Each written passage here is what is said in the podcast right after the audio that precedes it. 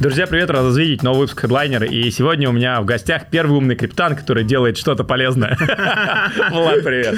Да, если серьезно, то человек, который выиграл, на самом деле, вместе со своей командой больше, там, по-моему, 20 хакатонов, ребята привлекли около 2 миллионов долларов, и действительно выжили и остались единственные на этом поле. Так что мы сегодня говорим про глубины блокчейна. Мишка никого не щадит. Да, и погнали. В общем, Влад, как ты умудрился выжить на текущем медвежьем рынке? О, было непросто. Даже, наверное, самое, самое непростое на медвежьем рынке – это морально не упасть и не допустить какой-то разлад в команде, потому что чаще всего большинство проектов, они разоряются по двум причинам. Первое – это нехватка денег, не успели добежать, дойти до чекпоинта, где они начинают зарабатывать. Второе – это конфликты в команде. И, наверное, просто концентрация, упорная работа, и как бы это по-инфо-цыгански не, не прозвучало, но на первом месте это вера в то, что ты делаешь. Это реально. Вот на эту тему я еще хочу добавить и сразу себе накинуть очков, потому что, ребят, Влад просто пользуется респектом среди, на самом деле, нормального крипто-комьюнити. Вот на любую конфу приезжаешь, есть, короче, там инфо-цыгане к ним, но даже особо никто не подходит, на самом деле. А есть Влад, вокруг которого э, собирается народ, задает кучу каких-то вопросов, и они обсуждают вещи, которые я тоже иногда слушаю. Блин, о чем вы вообще, чуваки? Чем ты занимаешься? Я вместе со своей командой, э, мы э, занимаемся развитием DAO экосистемы. То есть есть мы создаем инфраструктуру, позволяющую людям э, из разных стран, вне границ, э, вне паспортов, более эффективно объединяться, объединять свои ресурсы и использовать их для достижения общей цели посредством DAO. DAO — это децентрализованные автономные организации. Такое очень сложное и страшное слово, на первый взгляд. Вот теперь давай все по новой. Это как бы восторженная миссия, все понятно. Давай начнем с DAO. Что такое децентрализованная автономная организация? Ни хрена не понятно. И для чего он вообще нужен, потому что, когда мы касаемся крипты, в какой-то mm-hmm. момент ты начинаешь сталкиваться дау, дау, дау, дау, но непонятно. Давай еще раз. Да, давай на примере. На Для таком, чего нужно? А, да, давай. На простом. Вот, например, мы с тобой а, и еще там с одним человеком. Ну, вот у нас, у нас да, снимает, да, втроем. Да, мы втроем решили запустить свой проект. Мы хотим собрать инвестиции. Вопрос, а, окей, мы привлекли там 500 тысяч долларов. Где эти 500 тысяч долларов в крипте? Где они будут лежать? Мы не хотим, чтобы они лежали у меня, мы не хотим, чтобы они лежали у тебя, и мы не хотим, чтобы они лежали у, э, у Артура, да. Для этих целей мы создаем некий общий кошелек, который можно детально настроить, в котором мы устанавливаем правила, свои права, э, доли и так далее. То есть DAO, простыми словами, это аналог банковского э, счета для крипты, которым управляет группа людей. И вся фишка децентрализации в том, что доступ к этой организации, да, мы как разработчики этого протокола, через который создают эти компании, мы не имеем доступа к деньгам наших клиентов. Только создатели DAO являются единственными источниками управления этой э, компанией, и только у них есть доступ э, к своим средствам. То есть никто, кроме них, не имеет доступа к этим средствам. В этом и э, фишка децентрализации автономии. То есть, проще говоря, как ты сказал, вы открываете счет ну, то есть для компаний в крипте. Для компаний в крипте. Да. Даже не мы открываем счет, то есть мы сделали open source протокол с открытым исходным кодом, который работает уже два года. Он прошел множество аудитов, и люди заходят сами через платформу абсолютно без знаний программирования. То есть у нас люди, которые этим пользуются, они далеко не гуру крипты, это то есть обычные пользователи, которым, у которых есть какая-то конкретная задача. И они сами настраивают свою компанию. У нас есть документации на русском, на английском языке мы даже интегрировали чат GPT, который консультирует по продукту, и они сами настраивают эту организацию и пользуются ей.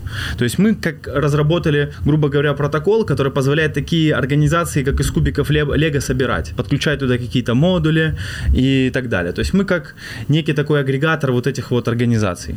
Ты сказал интересную штуку с открытым исходным кодом. Почему для крипты, вот именно для true крипты, mm. да, да, да, вот для которой вот как бы, по сути, для меня человек, который делает блокчейны да. для блокчейна, блокчейнов, которые решают проблемы других блокчейнов. Вот это вся, знаешь, как бы хакатонская история. Почему вот эта концепция открытого кода так важна? Объясню, потому что в крипте очень часто протоколы ломаются. И очень часто бывает такое, что разработчики устанавливают какие-то бэкдоры изначально, то есть такое бывает, да, чтобы заскамить людей, либо же они допускают какие-то ошибки. Когда ты выкладываешь открытый исходный код, ты говоришь, чуваки, мы ничего от вас не скрываем, вот наш код, вы можете его проверить, вот есть аудиты, которые подтверждают, что да, это код, это вот этот вот, то есть это дает больше траста. Потому что когда касается вопрос денег и люди, вот э, представь, мы, допустим, привлекли 1 миллион долларов, да, это деньги чужих людей.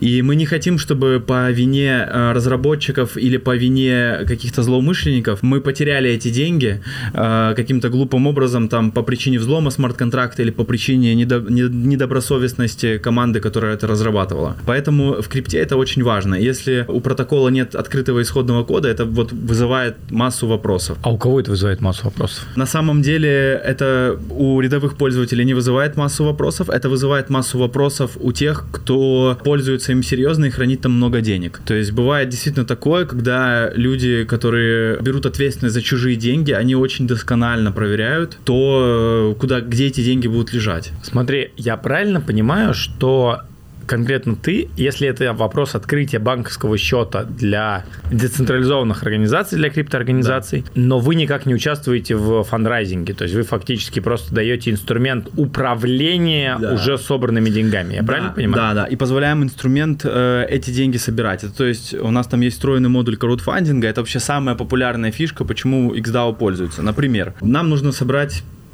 полмиллиона долларов, да, мы, мы хотим, допустим, э, собирают на самые разные цели, даже там на офлайн, построить дом, сдавать его в аренду. Одни чуваки там картинг открыли, собрали на эти деньги, и вот, допустим, взять там модель картинга, да, у чувака есть идея, у него там есть какой-то э, канал, круг друзей, знакомых, или там какой-то источник трафика небольшой. Он создает DAO и говорит, вот сумма сбора, мне нужно собрать там условно 100 тысяч долларов. Ну, да? это друзья должны быть криптоны, обычный чувак не пойдет менять деньги а в вот обменник и закидывать обычные, их на обычные DAO. чуваки как раз-таки у них, ну, ну, то есть по, по нашему опыту, то есть, да, э, происходит же рост пользователей. Сначала все такие монетки, то есть, о, мы покупаем, э, покупаем, продаем монетки. Потом такие люди, о, на блокчейне есть какие-то приложения, там есть какие-то стейкинги, там есть какие-то DeFi, там есть кредитные протоколы, они начинают постепенно углубляться. Мы сделали настолько просто, что, э, то есть, да, э, создать DAO, настроить, надо там сесть, разобраться, часик-два, а вот э, для конечного пользователя, который вкладывает, вкладывает деньги, да, туда, например, мы с тобой создали компанию.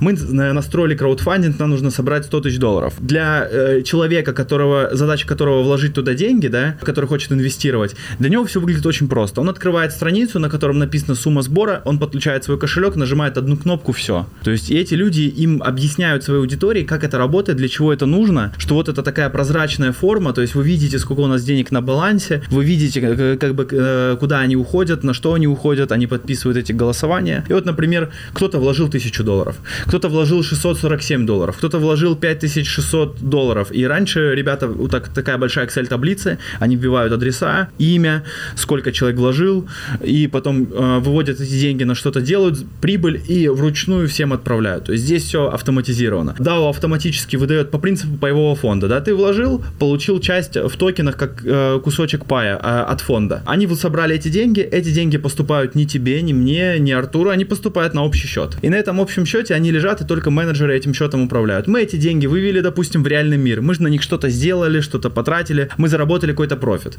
Мы заводим его в компанию, и одной кнопкой распределяется между всеми в равных долях. Если ты там от 100 тысяч вложил 10 тысяч, ты получаешь 10%. И таким образом людям легко собирать деньги и платить дивиденды. Потому что очень часто сейчас, если раньше там до появления интернета, да, это все там было локальный рынок. Если ты делаешь компанию в России, ты привлекаешь там а, российские деньги и так далее. Если ты не какой-то там крупный гигант. Сейчас это все изменилось, и люди уже не привя... ну, отвязываются от какого-то одного места, они постоянно путешествуют между, между странами. Сейчас, если ты, например, что-то хочешь построить в одной стране, создать компанию собрать деньги, особенно там русскоязычная комьюнити, да, как сильно его разбросало по миру, кто куда, собрать деньги с разных стран на один счет, договориться, ну, то есть это очень дорого, и это очень сложно. И мы, по сути, этот процесс упрощаем и выводим его в новую форму, то есть в более такую прозрачную, более безопасную и более простую. На самом деле это как бы все такие тут очень сложные слова, но... А давай немножко к цифрам, я, давай. то есть подхвачу. Давай. Что такое XDAO в цифрах? То есть, условно говоря, количество пользователей, количество, там, не знаю, там, денег mm-hmm. на счетах ваших DAO, количество отраженных mm-hmm. атак хакеров, ну, то есть вот что-то такое, mm-hmm. чтобы было прям за что-то ну, как бы типа mm-hmm. конкретно сделано. Да, да, да. Ну, XDAO сейчас это протокол, работающий на 37 блокчейнах. А, да, на 37 Мы за эту медвежку прям... А что, такое количество блокчейнов есть? Где они все? Да. Где они все вообще? Большая часть из них, они начинающие, но они там пособирали все много денег. Давай топ-5 блокчейнов перспективных сразу, вот просто от, тебя. Ну, от меня это, ну, понятно, эфир, BNB, понятно, там есть трафик, полигон, это уже такие устоявшиеся, но из тех, которые сейчас набирают обороты и растут, это Arbitrum и Base. То есть там реально строится инфраструктура, и там реально э, будет какая-то движуха, она уже есть, и она будет еще больше в ближайшее время. Окей. Okay. Возвращаемся к XDAO. К цифрам. Да. К цифрам. У нас создали больше 26 тысяч DAO, из них около там, 4 тысяч активных. Через нашу платформу собрали более 60 миллионов долларов. А что значит 4 тысячи активных? Это... Это те, у которых за последние месяцы были там несколько голосований проводили. Слушай, а что значит проведить голосование на DAO? Есть два вида голосований. Первое голосование – это опрос, да, например, когда вот мы э, собрали деньги с инвесторов, мы проводим опрос у инвесторов. Чё, во что вы хотите, допустим, чтобы мы, мы можем инвестировать так, выбрать такую, то можем такую. То есть опросы, они не влияют на состояние блокчейна. Что это значит? То есть есть смарт-контракт, есть деньги. По сути, каждая транзакция в блокчейне – это перемещение денег. На состояние блокчейна это не влияет. А есть голосование, это, например, мы изменяем правила организации, то есть это изменяется смарт-контракт. Мы э, выводим деньги, э, изменяется запись смарт-контракт контракте там, о количестве денег в организации. Мы взаимодействуем с каким-то DeFi протоколом. Например, мы обмениваем один актив на другой. Мы там, у нас были стейблкоины, мы решили закупиться волатильными активами, да, на росте рынка заработать. Есть два вида голосований, то есть которые меняют состояние блокчейна или не меняют. У нас около там 90, ну, почти 100 тысяч активированных голосований, которые именно меняют там состояние, не считая опросов. Можно ли как-то нарваться на скам в DAO? Конечно, можно. Ну, то есть ты зашел целенаправленно на твою платформу, да. сделать свой DAO, чтобы кого-то да. заскамить. Да. Какие самые популярные схемы тут есть? Короче, я даже, если честно, не встречал, потому что, то есть у нас не было историй. У нас, знаешь, какие были скамы? Когда люди создавали копию нашего токена, или когда мы у нас, когда мы собирали инвестиционный раунд, раз пять такие истории были, когда люди, которых мы не знаем вообще, они с нами никогда не взаимодействовали, просто собирают деньги на наш проект, вот XDAO, перспективный проект, мы собираем пул, мы хотим в них инвестировать инвестировать. Люди такие заходят, смотрят, вау, крутая идея. То есть нам они не написали, они там, обычно люди пишут, а вот действительно вот этих людей есть аллокация, вы с ними взаимодействуете, мы говорим, да, как бы все ок. А люди даже нам не написали, они им отправили деньги, а эти люди просто их деньгами потерялись. Такие скамы бывали. И люди приходят нам в чат и говорят, вот, вы скамеры, вы нас обманули. Мы такие, так, давайте разбираться. Выясняем, что эти люди вообще, то есть никаким боком к нам не связаны. Говорим, а почему вы нам не написали? Вот же у нас чат, как бы у нас там есть русскоязычный чат, я там сижу, отвечаю на сообщения, и вся команда сидит, отвечает на сообщения. То есть меня можно взять, найти, написать мне, я отвечаю на сообщения. Такого не было. А именно скамах на DAO мне неизвестно. Тут какая фишка, что DAO, оно, это не полностью, то есть есть два варианта. Либо мы полностью создаем автоматизированную как бы организацию, да, тогда она работает по узко заданным алгоритмам. И ни шаг влево, ни шаг вправо. Вот она вот только умеет делать вот это. То есть на, у нас в XDAO DAO это такой гибкий инструмент, и нужно, по сути, доверять э, менеджерам. В организации есть два вида токенов. Как в, в, в обычной компании. Есть управляющие акции, есть обычные акции, по которым там платят дивиденды и так далее. То есть у нас точно так же есть governance токены, есть LP токены, liquidity providers, то есть токены поставщиков ликвидности. Нужно доверять тем, у кого есть управляющие токены и смотреть, э, сколько их человек, как они принимают решения, насколько это безопасно. То есть вопрос доверия, он частично апгрейдится, да, в том плане, что, например, менеджеры внутри команды больше доверяют друг другу. Один из менеджеров не может взять деньги и уйти в закат, как это бывало в криптопроектах, когда там CTO или кто-то там ломал или уходил с деньгами, у кого был доступ. Но все равно инвесторы, которые вкладывают в компанию, они должны доверять менеджерам, как бы управляющим этой компанией. А что для тебя значит доверие вообще? Доверие – это э, репутация, умноженная на количество денег под управлением, умноженная на время. То есть, если есть человек, который оперирует какими-то ресурсами, какими-то деньгами, и он это делает какое-то определенное время, в крипте знаешь, как проверяют эффективность протокола, то есть его безопасность, э, его, его как бы надежность, потому что очень часто бывает такое, что что-то ломает, особенно сейчас Северная Корея взяла монополию на взломы, да, и, да, и любой протокол, короче, если там больше миллиона долларов долларов э, лежит, и там есть какая-то дырка, его там через месяц, через два его вынесут просто. Их там с пеленок сажают за компы, они такие... Ну, это сказки или это опыт? Нет, или это, это реально. Ну, у нас такого опыта не было. То есть мы написали очень простые смарт-контракты, проверили их так, что, ну, то есть в них я там уверен на все 100%, потому что они уже там проверены два года и большим количеством денег. И обычно, то есть до такого не доходит. А как обычно считают надежность протокола? Это количество денег, которое в нем лежит, умноженное на время. Вот у нас уже там компания существует три года, смарт-контракты существуют э, два с половиной года. Как ты вообще пришел к этой идее? Какую ты проблему О. решал, если вы еще начали до смарт-контракт? Короче, первая проблема, которая это первая такая предпосылка, это было... Мы сегодня днем общались, я рассказывал, что вот у меня первая компания была в 15 лет, ну, интернет-магазины, да, да, да. И я столкнулся с такой проблемой, я отправлял э, Почты России по наложенным платежам, это было дико неудобно, это тратило очень много моего времени, я пришел DHL или DSL, или как-то так называлась э, компания, которая более удобно это отправляет, и там более удобные системы для оплаты. Я к ним пришел, говорю, так, чуваки, у меня здесь интернет-магазин, мне надо отправлять товары. Они говорят, хорошо, где твое юрлицо? Я такой, у меня нет юрлица. Они такие, надо сделать юрлицо, без юрлица мы не можем. Мне 15 лет, я такой думаю, так, ну сейчас я зайду в интернет и сделаю, короче, это юрлицо. Я захожу, прихожу домой, и здесь мое первое разочарование. Во-первых, я узнал, что нельзя зарегистрировать компанию онлайн, я думаю, что за прикол. Ну сейчас уже можно, Сейчас, э, слушай, когда мы регистрировали компанию э, в Москве, на всей Москве была одна налоговая на севере Москвы затушена, это даже за пределы Я знаю, я, я, это классический да, налог, да, который да, открывает все да, счета. Да, да, одна понятно. на всю да, Москву, тебе надо ехать туда, эти да, миллион да, бумажек. И я думаю, блин, что за бред, почему нельзя просто взять через свой компьютер, открыть компанию? И второе, что меня, как бы, какая проблема, оказалось, что я не могу иметь компанию, потому что мне 15 лет. Я думаю, что за бред, типа, она же у меня фактически есть. И то есть мне государство поставило так, такую, как, знаешь, палку в колесо и преграду э, к тому, чтобы я мог чем-то заниматься и приносить какую-то пользу, платить налоги. Так, ну вот. допустим. И, и, и как бы я такой подумал, что за идиотские ограничения. Во-первых, почему нельзя это сделать через компьютер? Во-вторых, почему какие-то возрастные, э, возрастные ограничения есть? То есть я же там не, не занимаюсь какой-то медицинской деятельностью или чем-то еще.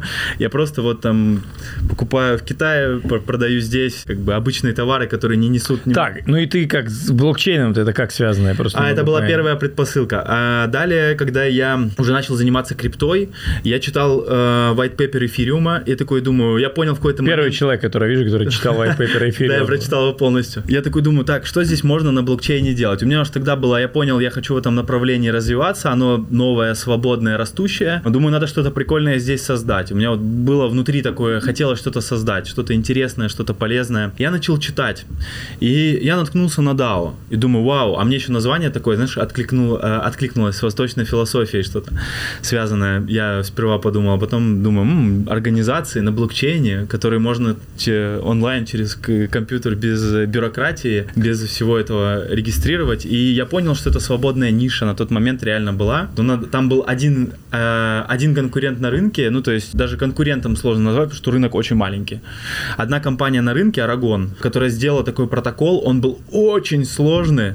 Из серии того, что ты создал DAO через интерфейс, хочешь ее настроить, у тебя открывается 6 страниц на гитхабе, где надо скачать, короче, вот этот репозиторий, открыть консоль, вести это через консоль, загрузить это, проапгрейдить смарт-контракт. Ну, то есть там не было полностью интерфейса подо все. Ну, то есть там надо уметь прям программировать. У меня, мне очень понравилось направление, оно было свободным, и я подумал, что как-то у меня как-то к этому внутренне лежала душа, я подумал, что да, это то, в чем мне интересно попробовать что-то создать. Слушай, ты сказал такую фразу «маленький рынок». А что для тебя вообще маленький рынок, и как ты оцениваешь рынок вот этих DAO, я не знаю, организаций или в целом да. рынок DAO сейчас? Может быть, в чем, не знаю, в деньгах, вот вот чем-то? В деньгах, в стандартизации, в масс-адопшене. Сейчас нет стандартизации. То есть все э, DAO стало таким модным словом для криптонов. И я очень часто встречаю, люди говорят, у нас DAO, у нас DAO, мы DAO. Я говорю, а что, ну как бы, что у вас DAO?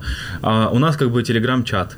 Вот, они как бы, вот, и они там говорят, ну мы называем себя DAO. До этого были, то есть очень много DAO, которые создавали сами DeFi проекты для себя. И каждая DAO работает абсолютно по-разному, и каждая вкладывает в это в разный смысл абсолютно. И то есть нету какого-то стандарта, и нет пока что масс adoption. И вот мы сейчас его как раз пытаемся создать. Я думаю, об этом еще поговорим. С точки зрения конкурентов, в любом случае есть на любом рынке, знаешь, правило конкуренции должно быть да, там как минимум да. хотя бы 2-3 игрока, но я так понимаю, что сейчас вообще ты остался один как-то, типа всех, выне, всех. всех вынесла, всех а ты как бы остался. Вот расскажи да. немножко вообще про это поле, что за игроки на этом рынке и почему вообще вы остались одни, потому что это как типа звучит как будто рынок, что ли, умер, или, ну, то есть непонятно. Но причем да, цифры говорят, что вы работаете. Потом, да, это конкретно наши цифры, мы, можно сказать, этот рынок прям создавали. Я и наша команда мы очень много времени вложили про то, что объяснять людям, что это такое, и как это работает, как может решить это их э, задачи и проблемы. То есть мы действительно очень много времени на это потратили, мы, по сути, этот рынок создавали, обучая людей. И на рынке было несколько крупных игроков, очень много команд, которые собрали деньги на, на то, чтобы чтобы сделать продукт по DAO, ничего не сделали. То есть, когда я говорю фа, там, другим фаундерам криптопроектов, что мы всего собрали 2,3 миллиона, и на эти деньги уже там компания 3 года существует, они удивляются, потому что в крипте очень дорогие на все, там, на все оверпрайс. И ребята собирали там 10 миллионов, 5 миллионов, и не могли сделать даже продукт, у них не получалось. Э, по разным причинам. И сейчас вот за этот год ушло таких два игрока, которые могли свою нишу в этом занять. Ушли SuperDAO, ребята, которые собрали 10 10 миллионов долларов э, в Кремниевой долине. Они потратили большую часть денег, не достигли результата и вернули оставшуюся часть инвесторам. И еще один гигант, мы упоминали про Арагон, это очень сложный такой DAO фреймворк для гиков. Они собрали в 2016 году 20 миллионов долларов в эфире. Эфир вырос и у них было 150 миллионов долларов. Но так как у них очень сложный протокол, у них реально там пользуются там 10 компаний, да, которые им пользуются, и у них очень много денег. И у них стоял вопрос, как их монетизировать. То есть ты либо берешь с них очень много денег, чтобы покрывать косты, и тогда это становится нерентабельно э, для них, они могут просто уйти. А куда они уйдут? Слушай, они могут просто... К вам? как вариант, да. Или, или они могут написать что-то свое, то есть посчитать, подумать, но если это очень так дорого. Прикол в чем, что они могли просто найти какой-то другой способ, если это действительно очень дорого. Потому что если у тебя там европейская команда и европейская компания, то тебе нужно там минимум несколько миллионов долларов в год зарабатывать, чтобы это покрывать. И несмотря на то, что у них было очень много денег, там 150 миллионов долларов, которые лежали, они по чуть-чуть тратили деньги, пробовали новые продукты более простые, более массовые, и у них не получалось. Не получалось э, реально сделать что-то такое, что залетит людям. И э, вот недавно они приняли решение раздать все деньги инвесторам, э, завершить за год обязательства и свернуться. Почему вы выжили? На характере. На характере и силе духа. А, на самом деле, да, потому что есть, знаешь, такая очень интересная, да, сейчас находится индустрия в таком тубусе. То есть э, появляется, когда что-то новое, э, э, зажигаются, то есть это новое направление растет на идеалистах, которые верят в потенциал и не замечают недостатков и готовы их закрывать на это глаза. Например, биткоин, да, за счет кого рос. Кто были эти люди, которые в 2009 году верили в биткоин? Ну, это же там, тогда их, наверное, называли просто какими-то сумасшедшими, вот, и благодаря вот этим идеалистам идеалистом, э, биткоин прошел вот эту стадию, выжил и вырос во что-то больше. Также в любой инновации. И через время вот этот энтузиазм, он всегда угасает и идет такой откат, когда люди ожидают какого-то масс adoption, а именно масс adoption происходит тогда, когда э, люди могут на этом заработать. Как яркий пример с NFT, то есть э, индустрии. То есть когда люди видят, что они могут на этом заработать, за счет чего вообще криптовалюта начала расти. Когда биткоин начал расти, становиться более волатильным, люди увидели, увидели, что на нем можно э, заработать. И э, туда ринулись толпы, которые хотят на этом рынке, в этой индустрии зарабатывать. А вот так же и здесь. Никто не придумал, как зарабатывать на этом, чтобы сделать из этого масс adoption. Вы что-то зарабатываете? Хороший вопрос. Когда мы начинали этот продукт, когда мы собрали первые деньги, как раз пошел такой бычий рынок, все начало расти. Наверное, опьяненный вот этой, вот этой волной, мы были сосредоточены на продукте, и мы вообще не понимали, как и на чем мы будем зарабатывать. И мы даже так инвесторам и говорили, вот есть токен, вот есть продукт, мы в него верим, вот наш план, а, походу что-нибудь... Не мешайте, типа. И э, да, на таком рынке действительно просто, просто если видят, что ты делаешь что-то нормальное, полезное, то готовы вкладывать в это деньги. И на этой волне как бы мы шли, шли, шли, шли, потому что все конкуренты были бесплатные, мы думаем так, ну, делать платный продукт, это просто мы, у нас, не, как бы мы ноунеймы на тот момент были, нас никто не знает, как бы новый, новый протокол, э, все понимают риски, да, там, мы только появились на рынке, там, месяц-два смарт-контрактом, кто эти ребята, там, бэкграунда никакого у нас такого крутого не было ни у кого. То есть мы э, дилетанты, которые пришли в этот э, рынок, такие идеалисты. И мы э, все это время остаемся на данный момент полностью бесплатными. То есть через нас собрали там миллионы долларов, еще там больше денег находится у них под управлением, пока мы ничего не зарабатываем. Но, но за этот вот медвежий цикл у меня, конечно, изменилось сильно мировоззрение, как у, у многих, у многих крупных проектов, потому что альтруизм в крипте, он очень распространен. Например, тот же Uniswap, да, владелец Uniswap, они только сейчас ввели монетизацию, они вообще ничего не зарабатывают. Да, Uniswap, где там миллиарды долларов в день торгуются, он ничего не зарабатывает. И вот в крипте вот этот альтруизм, он э, как бы очень распространен. И мы пошли по такому пути. А с чем ты это связываешь? Я думаю, наверное, это связываю с тем, что, во-первых, э, с тем, что вообще крипту развили идеологисты, то есть идеалисты, которые верят в какие-то идеи больше, чем э, в то, чтобы просто заработать. То есть есть действительно люди, для которых вот очень там богатые криптоны или крутые, которые вот реально прям идеалисты, и для них они стали случайно богатыми или не случайно, э, поверили в это, и они одержимы какими-то идеями. И так как эта индустрия только развивается, люди хотят создать какую-то ценность, и это абсолютно нормальная практика, когда несколько версий продукта выпускаются бесплатные, а потом ты выпускаешь новую версию еще круче, делаешь ее платной, и ты, там как бы люди могут пользоваться бесплатным, могут пользоваться платным. Сейчас по такому пути идем мы. Когда у вас кончатся деньги? Я думаю, что э, у хороших продуктов э, и у хороших команд всегда есть возможность эти деньги привлекать, если у тебя есть конкретный план. Опять же говорю, у нас за, за этот цикл уже изменилось более зрело, знаешь, э, стало такое понимание, и мы уже проработали варианты монетизации, как мы это будем делать, и э, проработали за этот год план, как и как мы начнем зарабатывать в ближайшее время. То есть у нас есть план выйти в ближайшие месяцы, то есть до конца года на самоокупаемость. Полностью. Даже так. Слушай, да. вот э, мы сейчас с тобой сегодня делал мне экскурсию здесь по парку. Я думаю, что ты работаешь 6 дней в неделю, иногда вообще без выходных. Да. Команда у тебя тоже, у ребят, тут вообще ребят офис, вот там, кто смотрел сторис, может, мы приложим. Здесь прям все кипит, бурлит. Вот вы с этой командой все последние два года или вы как-то менялись или как вообще? А, да, основной костяк у нас сохранился и вообще этот проект мы начали вдвоем, я со своим партнером Зурабом, мы вдвоем начали, потом э, к нам присоединился Егор, наш CTO, очень гениальный математик, который просто пишет очень крутой код, наверное, сейчас вот там в топ-20 лучших программистов по Solidity он реально входит на этом э, языке программирования, на Solidity, там не так много на самом деле хороших программистов, и вот он прям очень крутой чувак. То есть мы начали втроем, и потом присоединилась. У нас небольшая команда, около 10 человек. Слушай, а вот вы, получается, такие прям true, ну, окей, вы подняли деньги по, значит, меркам, условно, крипты небольшие, то есть, конечно, вы да. все поставили какие-то зарплаты плюс-минус, которые там позволяют жить, снимать офис, что-то делать. А какие вообще ожидания? То есть, вот там, допустим, твоя мотивация, помимо mm-hmm. того, что интересно, то все-таки mm-hmm. это денег заработать или что внутри это? Помимо того, что интересно. Интересно, понятно. Если бы было бы неинтересно, ты бы давно бы забил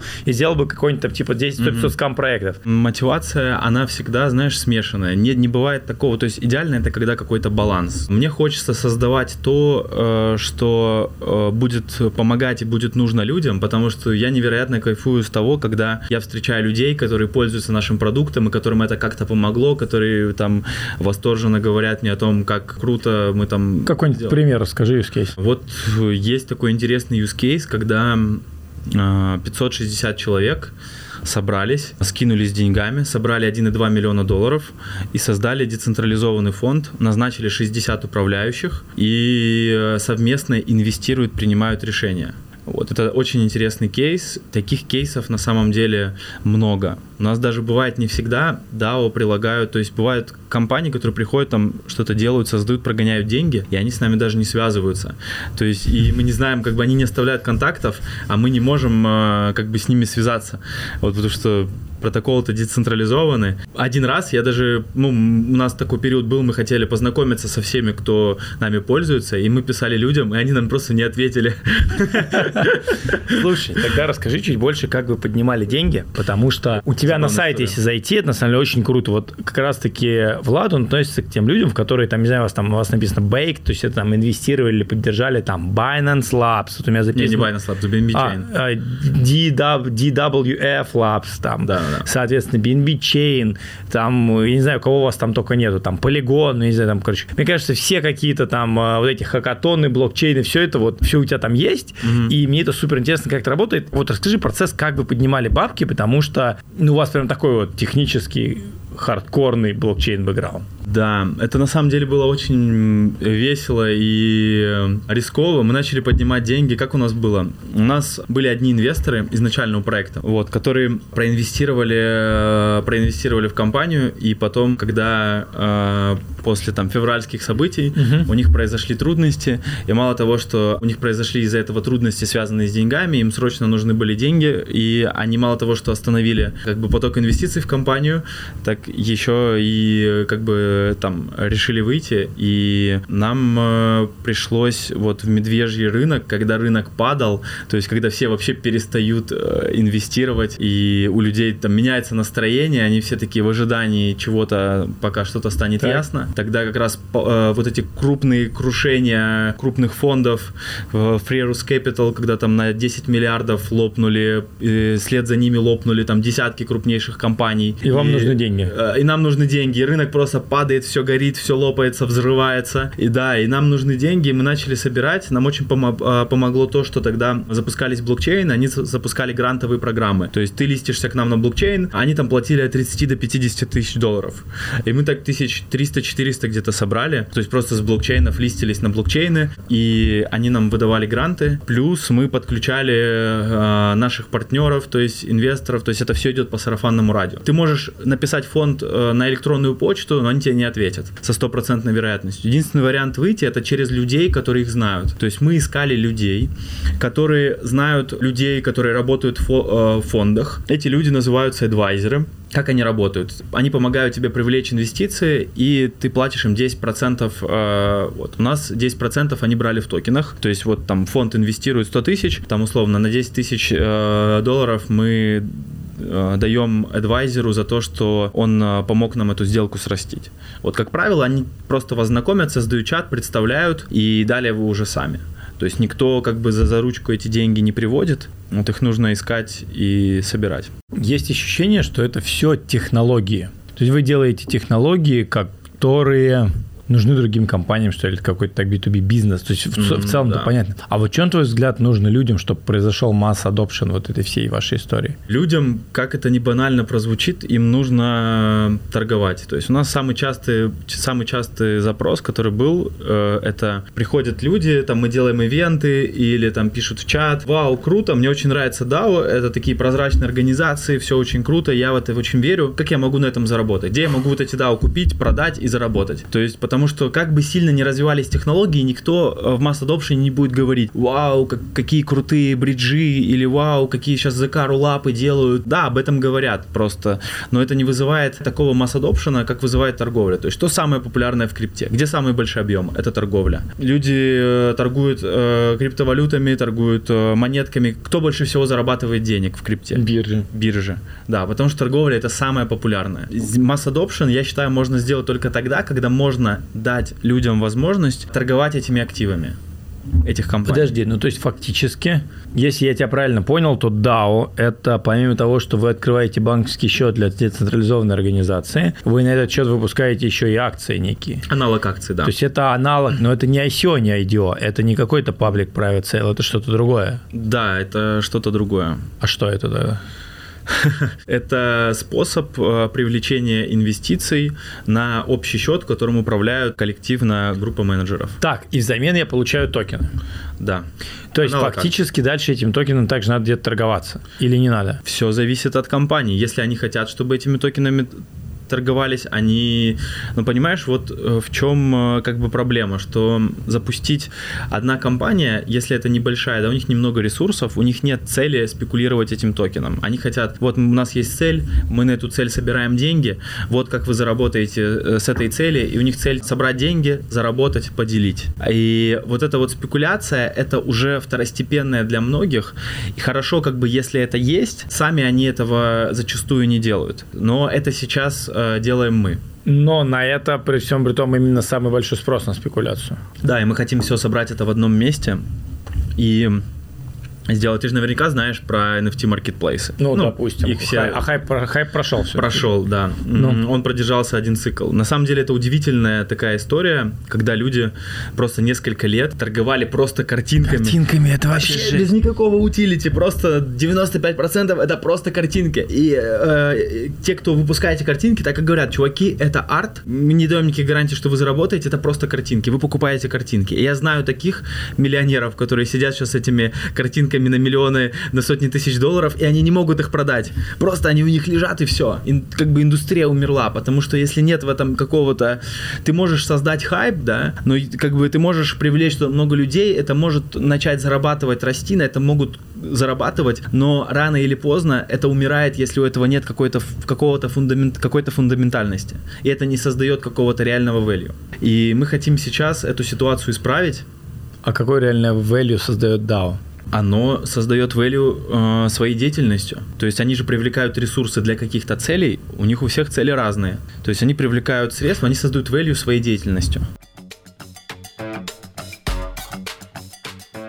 Давай вот на мне пример, то есть для чего мне может понадобиться DAO? То есть, например, вот у меня есть там канал хедлайнера, есть, например, комьюнити инвесторов. Мы, например, заходим в какие-то сделки. То есть для того, чтобы, например, э, в какую-то сделку, которую мы не можем, я не могу зайти один, то есть я собираю некое вот это DAO, там в нажатии несколько кнопок, собираю туда крипту от своих, там, не знаю, там, Давай, а... давай так представим. А, ты получил аллокацию в каком-то хорошем проекте, или ты решил куда-то проинвестировать, в какой-то, какой-то криптопроект. Ты хочешь поделиться этой возможностью со своим комьюнити, и, или вы, допустим, хотите зайти вместе. Вы создаете под конкретный сбор а, организацию, как пул, знаешь. Ну, организация – это контракт. Да, DAO, да, да, вы, созда- да, вы создаете DAO под конкретный пул. Прости, и так как это все с открытым кодом, и это все у тебя проверено и не ломалось, то это вроде как надежно по умолчанию. Да. Окей, так. Да. Еще для людей я заметил такой просто психологический, знаешь, прием, так. когда люди привлекают деньги в крипте. Там очень много людей, там, которые трейдят или инвестируют, они привлекают деньги. Очень вот такой деликатный вопрос, как именно к тебе попадают деньги. То есть психологически очень тяжело неизвестному человеку взять и отправить деньги на его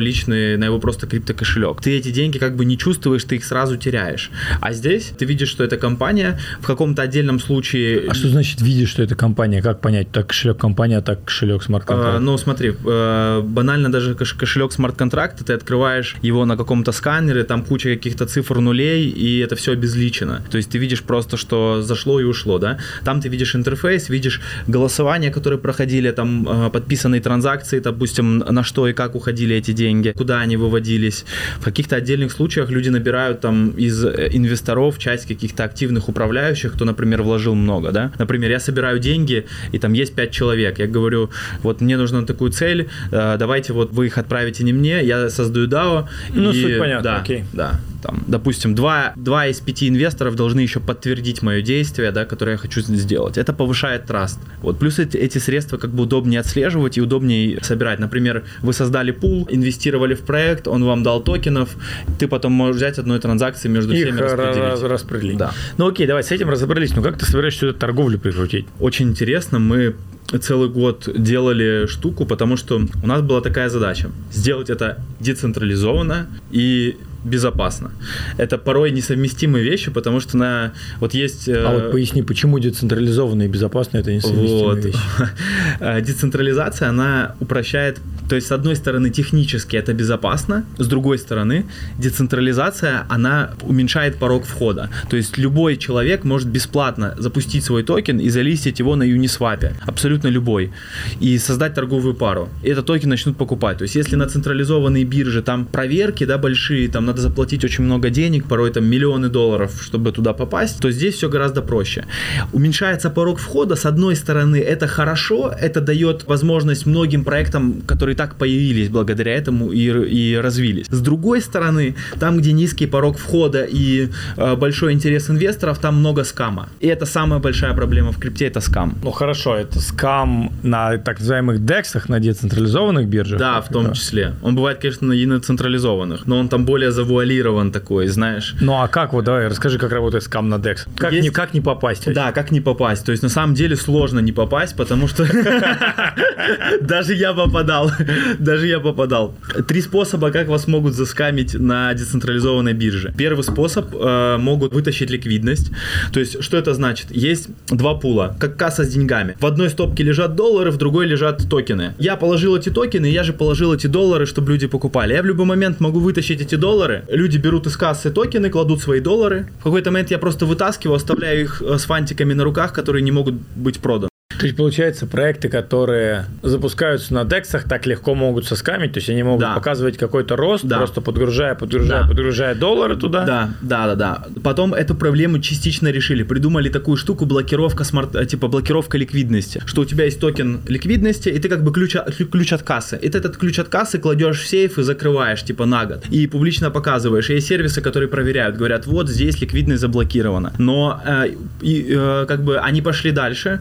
Теперь они как бы якобы блокируют ликвидность, люди думают, а, безопасно, нас не заскамят. Второй способ – это когда э, разработчики смарт-контрактов, ликвидность заморожена, токенов мало, и они взяли и в один момент напечатали себе миллиард токенов и их продали в пул. И, по сути, просто вытащили эти доллары. Сами себе напечатали, сами вытащили. Это второй способ. Третий способ – это э, так называемые ханипоты, то есть когда э, делают вредоносные смарт-контракты, когда, например, были такие приколы, когда у токена отключают возможность его продать. То есть его можно купить, но ты не можешь его а, продать. Это жестко. И он начинает очень сильно расти, и все смотрят, вау, это какая-то ракета, она растет, все его покупают, что такое? И люди, не думая просто на эмоциях, они видят, что каждую секунду он растет, их берет жадность, они покупают, залетают, и они не могут его продать. И, а график у него растет, а цена у него не падает, потому что его нельзя продать. И то есть вот три способа. И мы вот очень долго думали, как это решить, и потому что это реально такая самая боль всех криптонов, которые покупают монетки на дексах. Что это за люди, которые покупают монетки на дексах до того, как ты не рассказал? Потому О. что и, и меня поразила статка, я честно скажу, я просто знаю чуть больше, да, чем... Это очень интересная да. тема, я тебе... 4 миллиарда, да, в день? Да, даже 4, больше. Это, ну, не важно. небольшие цифры сегодня. Да. Ну, что, 4 от, милли... от 4 миллиардов в день торгуется на дексах, на децентрализованных биржах. Это да. значит, что есть какое-то количество, не знаю, десятки тысяч пользователей. Миллионы. Ну, или миллионы, которые не пользуются традиционными биржами и да, с какой-то да, да. долбанной задачей меняют бабки на Дексе. Да. Причем это ни хрена не проще. Да. Это чаще всего дороже, я так понимаю, да? Или это где-то бесплатно? Курс, потому что не пойми какой. Это ну, плюс по-разному. По-разному. А я тебе объясню, да, почему это да. происходит. Ты знаешь Пепа? Слышала про Пепа? Мне вот даже у меня в клубе сейчас писали э, что-то про Пепа, что Пепа что-то происходит. Вот с этими мемкоинами. Знаешь, где, короче, когда проект запускается уже на централизованной бирже, на крупной, все, о нем уже всем известно. Если вы хотите заработать много денег, вам надо покупать э, проекты с небольшой капитализацией на самом старте. Как правило, они всегда изначально запускаются только на децентрализованных биржах. И Пепа изначально запустились на Uniswap, на децентрализованной бирже. И люди отслеживают там новые новые монетки в поисках иксов. То есть они хотят найти этот гем, в который они вложат деньги и который вырастет, и они заработают на этом много денег. Это возможно? Это возможно, это возможно, но э, такие действительно прецеденты были. Но если вы покупаете мемкоины, то либо вы играете в казино, либо вы инсайдер. Вот, есть два варианта. То есть, либо ты что-то знаешь больше, Есть еще третий вариант, вы делаете сами мемкоин. Да. Или мемдау. Слушай, сейчас мы вернемся, просто интересную тему затронули. Сейчас набирает тема раскручивания, отслеживания всяких кошельков. Да, да, да. Вот ты как человек, который тру крипты, это вообще возможно? Да, или это да, все просто да, как возможно. инструмент э, Возможно. маркетинга, продажи всяких випок, чего-то еще? Возможно, возможно, возможно. То есть действительно существуют какие-то большие дяди, которые распампивают токены вот такими вот перемещениями денег там по Мгм. блокчейнам? Да, либо знаешь, как делают, либо там же в блокчейне все прозрачно, и ты видишь какой-то кошелек, и ты видишь, что он каждый месяц торгует на децентрализованной бирже с плечами, и э, у него меняется очень сильно положительную сторону баланс. И люди просто начинают их действия копировать. То есть они видят кошелек, который за этот год заработал там с миллиона, там 20 миллионов долларов. Такие есть? Э, такие есть.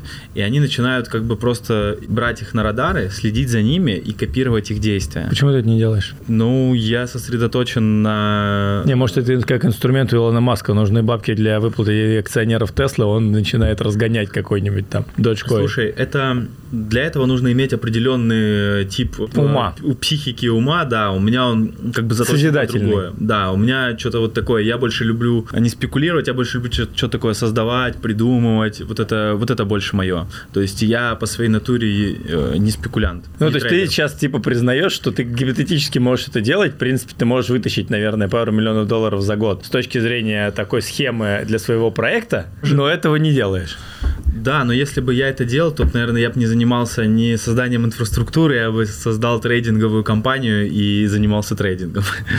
Это очень, на самом деле, крутой феномен, потому что вот я же много общаюсь, я понимаю, что как раз-таки ты можешь, потому что обычно, когда люди рассказывают про тему, они, у них нет таких глубоких познаний, что-то пытаются там разобраться, но нет. Слушай, и расскажи еще, пожалуйста, такую штуку, это вот тоже мы с тобой общались за эфиром, я хочу эту тему затронуть, про One Inch. Это не реклама проекта, просто вот я человек, который Ну, ребята ник- никогда не пользовался Uniswap, там чем-то еще, ну и ты мне сегодня показываешь, как работает OneInch. Я, честно говоря, в шоке, мне кажется, для широкой аудитории это будет супер интересно. Вот что такое One- OneInch также, только простыми словами, как ты со мной делился. Простыми словами, есть множество децентрализованных бирж. А сколько их, кстати? Ой, очень много. Ну, если взять э, там крупные, да, на их там несколько. Uniswap, э, SushiSwap, PancakeSwap и еще там... Ну, все, принято. Окей, есть децентрализованная биржа. Да. И у них бывают разные курсы валют. И бывает так, что в пулах лежит немного денег, и там происходит проскальзывание. То есть ты покупаешь, и своей покупкой поднимаешь цену, и покупаешь чуть дороже. OneInch это такая штука, которая выстраивает маршрутизатор для, для пулов. Он подбирает тебе оптимальный пул, откуда э, дешевле всего купить. Либо, например, взять чуть-чуть здесь, чуть-чуть здесь, чуть-чуть здесь, и из этого собрать как бы то, что тебе нужно. Круто. То есть маршрутизатор, да, я могу Да. сразу с разных дексов набрать большую Как позицию. логистика для ликвидности, да. Слушай, еще раз все-таки объясни мне, я не могу понять, 4 миллиарда в день, плюс-минус. Кто эти люди? Ну вот, допустим, ты пользуешься сексами или только дексами? Слушай, ну я пользуюсь так, э, очень редко, в основном э, можно сказать, что нет. Чего? Сексами, обычно М, Да, централизованными. да. Я покупаю А, что-то на дексах. Самый популярный твой use case в Дексе, вот для чего ты используешь Декс? Вот, вот пример этой недели, ты что-нибудь менял на Дексе? Да, купил немного битка и тона. Ты уже второй человек, который мне говорит про тон, но не будем эту тему разгонять, как бы. Почему на Дексе? А, мне так удобнее. У меня лежат на криптокошельке, мне не надо заводить а, на биржу. Вот, вот давай, давай очень просто. У тебя есть условный MetaMask. Да. Просто в моем понимании, когда мы говорим про DEX, это MetaMask по умолчанию. У тебя там лежит, что, USDT или USDC, неважно. То есть ты идешь не на биржу, заводишь деньги, ты заходишь просто на DEX, подключаешь свой кошелек и свапаешь вот эту историю. Слушай, ну сколько бирж попадало, или, знаешь, происходят какие-то штуки, когда э, особенно там замораживают вывод по каким-то причинам, или ты просто пытаешься вывести деньги, они тебя заморозили. У меня сколько раз такое было, что просто предъявите источник происхождения этих средств. То есть, ну, если ты их заработал там в крипте или в DeFi, у тебя нет справки там от DeFi продать от Uniswap, знаешь, справки, что ты там вот заработал эти деньги на Uniswap. Ну, у меня бывали реально такие случаи, когда у людей замораживались там деньги, или биржа падает, или что-то происходит. Причем даже самыми крупными биржами, не буду называть их э, названия, но такое происходит. И это просто банальная безопасность. Я уже повидал там падение FTX, повидал э, много людей, которые потеряли из-за этого свои деньги там на одной бирже, биржи ломают, это тоже бывает. И поэтому мне просто так спокойнее, знаешь, я не хочу переживать или думать, что с моими деньгами что-то произойдет. А вот что должно произойти, чтобы произошел масс adoption дексов? Их должны сделать удобными, а, более удобными. Второе, Ну, это же вопрос интерфейса всего лишь. ну, не только вопрос интерфейса и инфраструктуры, как ты заводишь туда деньги. То есть, понимаешь, вся блокчейн-экосистема — это она сейчас очень разрознена. Есть множество блокчейнов, и каждый блокчейн не связан между собой. То есть каждый блокчейн это отдельный мир, внутри которого отдельные приложения, свои токены. Сейчас пробуют выстраивать мосты, которые связывают эти блокчейны. И вот эта инфраструктура, она должна, то есть как бы построиться, знаешь, чтобы построить там второй, третий этаж, ты должен сначала построить фундамент и там первый этаж и там прочную конструкцию, которая выдержит дальше. Вот сейчас идет вот это построение этой инфраструктуры. В течение пяти там шести лет, блин, следующих, да, там следующих циклов, все уйдет э, на децентрализованные биржи. Они станут более удобными, они станут такими же, как сейчас, централизованные, и все, все уйдет туда. Это просто вопрос времени. Давай вернемся к теме. Вот ты видишь тренд на DEX. Да. И одновременно с этим ты сидишь в рынке DAO. Да. То есть у тебя получается какая-то связка типа вот DEX-DAO, DEX-DAO. Да. Что ты делаешь в этом поле вообще? Вот ты, ты как ты вот используешь? Ты сказал, что вы хотите да. сделать возможность торговать ты... токенами DAO. Да сторону да. как-то Ты DEX. очень правильно заметил, что э, да, с одной стороны DEX, с другой стороны DAO, и мы решили это соединить и сделать DEX DAO. так и называется. Да ладно, кайфово. Так.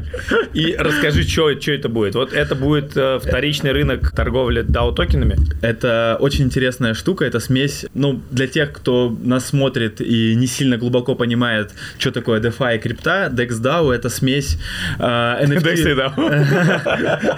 это, это, смесь проапгрейднутая NFT Marketplace, смесь биржи NFT Marketplace, а только где ты торгуешь не картинками, которые не несут никакой ценности, а где ты торгуешь акциями цифровых компаний, где ты можешь зайти... Э... Акции цифровых компаний звучит да. гораздо круче, чем DAO.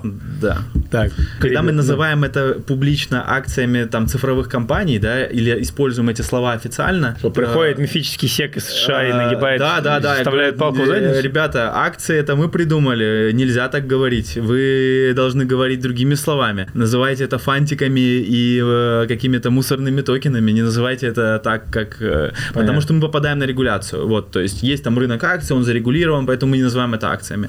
Мы называем это токенами. Токены DAO. Да, есть вот, то есть мы создали сначала платформу, через которую люди создали массу компаний, таких инновационных, прозрачных. И сейчас мы делаем на, э, на базе Uniswap, крупнейшей децентрализованной биржи, мы написали как верхний уровень marketplace, где эти токены этих компаний будут торговаться.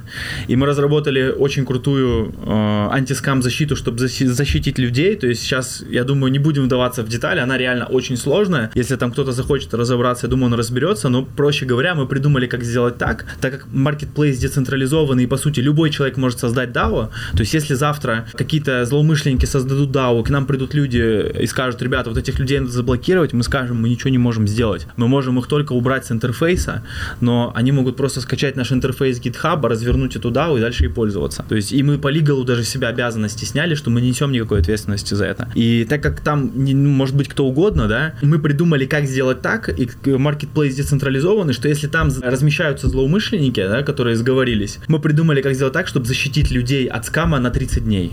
То есть такого вообще реально не было. Вот э, это даже не мое мнение, а мнение а, тех таких а, гуру, которым я показывал, что мы делаем, сказали, что вот безопаснее этого они ничего еще не видели. Хочу вернуться к теме токенов, потому что мы все-таки говорим, что если да. ты хочешь поиграть в спекуляцию, вопрос будет являться цены токена. Мне пока еще никто не ответил, как определяется цена на децентрализованной бирже на какой-то той или тот или иной там актив. Вот ты биткоин, например, условно говоря, покупал там вчера или там когда-то на Дексе.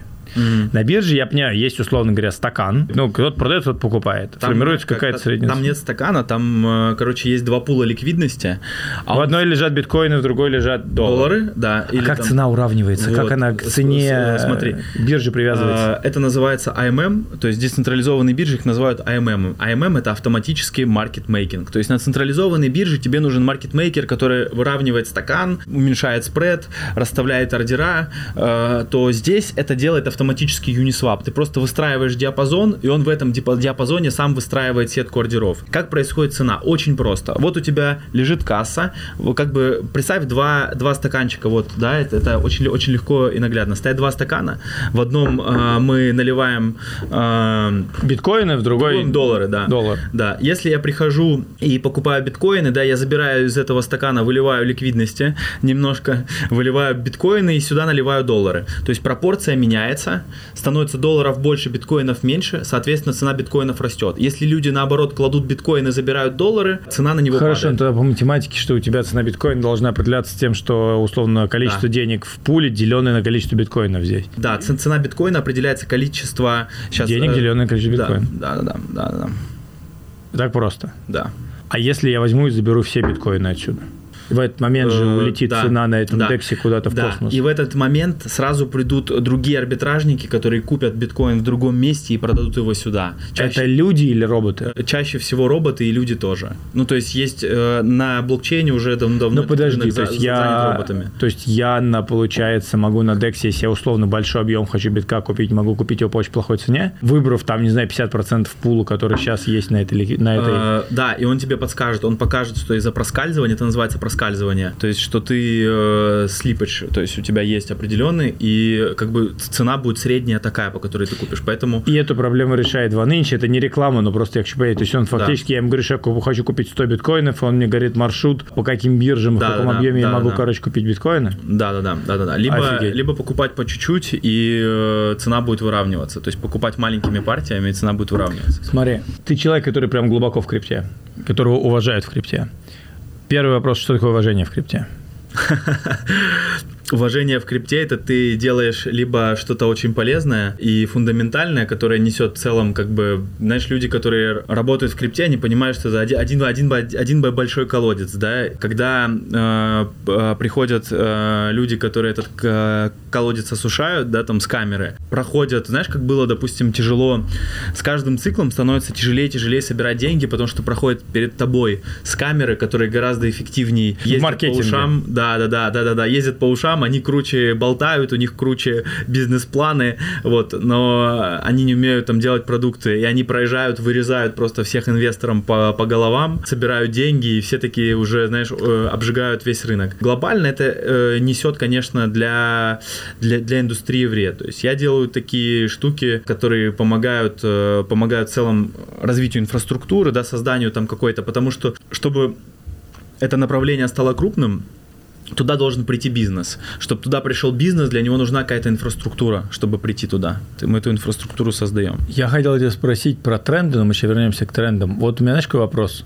Вот ты делаешь XDAO, и вот у тебя сейчас есть сотрудники, кор твоих сотрудников. И вы, скорее всего, там си- сидите в Твиттере, в Дискорде, у вас есть какое-то вот именно уважение в крипте, которое мне пока еще непонятно, мне предстоит разгадать. Но оно у вас есть со стороны, видимо, каких-то там фондов, людей, с которыми ты общаешься. То есть это, это не признание, вот, знаешь, это типа не популярность, вот как условно там, вот у меня вдруг неожиданно, сам того не подозревая, пришла некая широкая популярность в крипте в плане ютубчика, то есть просто Да, в образовательных целях. А у тебя именно уважение в крипте. И когда я общаюсь с ребятами, кто занимается инвестициями, они говорят, ну вот смотри, я говорю, как вы отслеживаете там новые компании для инвестиций? Говорят, ну как, мы отслеживаем там либо сотрудников, либо фаундеров каких-то проектов, потом они там собираются в, в новую организацию, ну, там, э, я вижу их в пичдеке, да, то есть фактически уважение в крипте – это возможность тебе дальше реализовывать свои как бы идеи, планы, Да. мысли в рамках новых проектов, в Да, том числе. э, Репутация это самое, самое важное, потому что крипта такой самый жестокий рынок. То есть э, в, обычном венчуре как? Там, особенно в у, у американцев в стартапах, да? Я сделал 50 стартапов, они у меня не получились, и вот я типа делаю Красавчик. 51 да, красавчик, ты опытный, Так, а тут не типа 51 получится. А здесь э, ты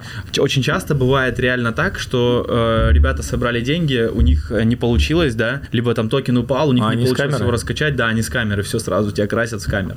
То есть э, это тут надо быть очень, э, очень осторожным. Да, наверное, потому что просто мы как бы не, не прожигали, э, не прожигали впустую деньги и делали что-то полезное. Мне кажется, что если ты делаешь что-то полезное, идешь по этому пути и с чего мы начали, да, как мы на рынок пришли, э, как мы были, люди видят вот эту динамику развития, и, наверное, вот это вызывает уважение. Одно из первых, что ты мне показал сегодня в офисе, это Твиттер. Вот, типа, смотри, у нас в Твиттере столько подписчиков, тут столько, столько, столько. Как ты сам используешь Твиттер? Ой, я, если честно, вообще не использую социальные сети, и я ограничил себя от информации, ненужной мне. То есть у меня сейчас такой э, столько много работы, что очень важно, знаешь, держать фокус. Потому что вот эта вся информация, это как вот пища, да, ты, если ты будешь питаться хреновой едой, то твое тело будет себя не очень хорошо чувствовать. Хорошо, но для твоего проекта наличие твоего профиля, условно, в Твиттере и какие-то посты от тебя с точки зрения того, что ты пользуешься уважением со стороны инвесторов, со стороны вот именно больших как бы DAO игроков, это же супер важно или нет? Нет, понятно, что сейчас Да, на этом это- нету фокуса. Да, это важно. Я, я об этом думал. Наверное, когда-нибудь я к этому приду. Наверное, Всё, я понял, Просто, не используешь. просто, да, наверное, просто не... Знаешь, я думаю, почему про уважение? Потому что, наверное, ты сейчас говоришь про русскоязычное комьюнити, а просто людей там с российскими паспортами, кто делает что-то хорошее, их очень мало. И поэтому это, ну, как бы все друг друга знают. И, наверное, поэтому... А, поэтому оно тебе как бы и не надо. Да, да, да, да. А как бы в международном э, плане я бы не сказал, что у нас прям, э, прям уважение, уважение у, у всех есть, да, то есть нас знают действительно, потому что мы там в теме DAO одни единственные там сейчас. Ну, уже остались одни, да. Да, можно сказать так. Тренд на DAO придет? Придет. Это типа романтизм или это э, аналитика и цифры и математика? будущее. Аналитика и аналитика и математика. С чем ты связываешь следующий тренд вокруг крипты?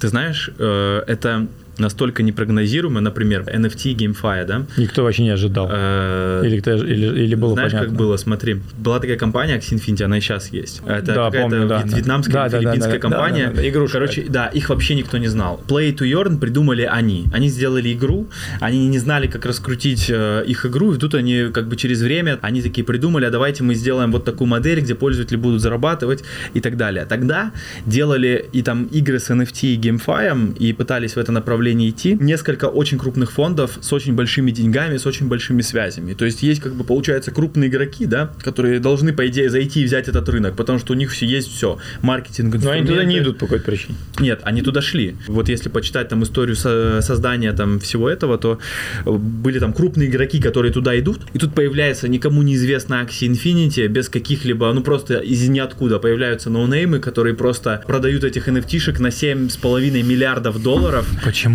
И до сих пор никто не может их переплюнуть. Почему? Никто со своими деньгами. А это необъяснимый эффект толпы. Вот если толпа куда-то идет, и им это нравится, то это как бы ну, необъяснимо, понимаешь? Я понимаю, что ты не силен в маркетинге, ну, то есть не твоя самая сильная сторона, я так понимаю, правильно, маркетинг? Это А, или, или твоя ключевая сторона? Слушай, нет, Если сравнивать нет, нет, с нет, управлением маркетинг, бизнесом. Маркетинг не моя, э, не моя абсолютно. Но ты как сторона. думаешь, что триггерит толпу идти куда-то? Только манипуляция ценой, что все растет, бежим за иксами? В том числе, знаешь, это совокупность звезды да, должны сложиться. То есть должно сойтись очень много факторов. Представь, что этот, знаешь, есть вот как Рубик-Рубик, да, вот это крутится, крутится, крутится, крутится, множество факторов. И в какой-то момент может так случиться, что одна сторона собирается. И вот когда она собирается и все кубики выстраиваются в ряд, тогда э, происходит, э, происходит новый тренд. И чаще всего он появляется из ниоткуда, да, то есть так было там с ICO, с IDO, э, с NFT. То есть там первые NFT это были криптокотики.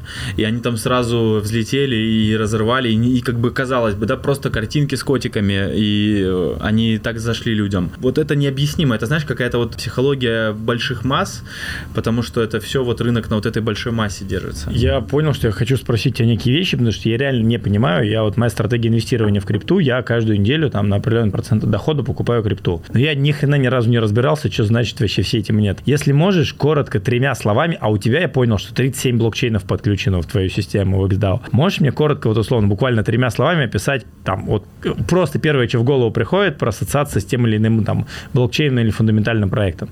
Arbitrum, Очень хорошая репутация и э, очень классный блокчейн. Solana, Solana сомнительно, но очень, э, оно продолжает расти.